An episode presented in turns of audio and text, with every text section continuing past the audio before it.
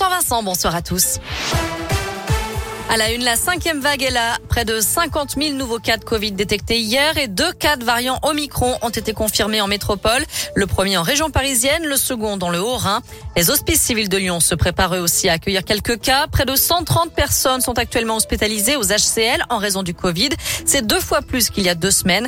Et selon le directeur des hôpitaux civils de Lyon, des interventions devraient bientôt être déprogrammées à nouveau. On écoute Raymond Lemoigne. Cette mesure n'est pas innocente ou indifférente. Hein. On a déjà vécu plusieurs séquences de déprogrammation, de reprogrammation, de récupération d'activités euh, qui n'ont pas pu être réalisées dans les temps. Et donc chaque fois, c'est un processus qui nécessite de reconstituer des nouvelles équipes, de prendre des décisions compliquées avec les patients et en même temps ne pas prendre de risques anormaux par rapport à une surveillance et à un accès légitime dans des délais rapides aux soins qu'ils le nécessitent.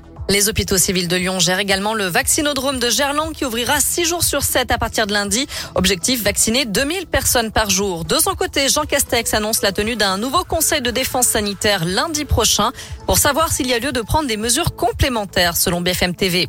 Le Premier ministre qui sera de passage à Lyon demain après la clôture des assises des départements dans l'Ain. Il retrouvera Olivier Véran début d'après-midi pour visiter un laboratoire des HCL qui réalise le séquençage des tests PCR. Jean Castex se rendra ensuite dans un centre de vaccination à Saint-Bonnet-de-Mur avant de rejoindre l'aéroport Lyon-Saint-Exupéry où les contrôles sanitaires ont été renforcés. Dans le reste de l'actu, Valérie Pécresse et Éric Ciotti, finalistes pour l'investiture Les Républicains. Ils ont remporté le premier tour face à Xavier Bertrand, Michel Barnier et Philippe Juvin. Le député des Alpes-Maritimes a recueilli 25,59% des voix. La présidente d'Île-de-France totalise 25% des suffrages. Le candidat vainqueur du second tour sera désigné samedi après-midi.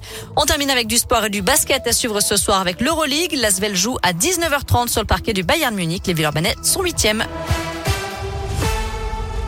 Merci beaucoup Noémie.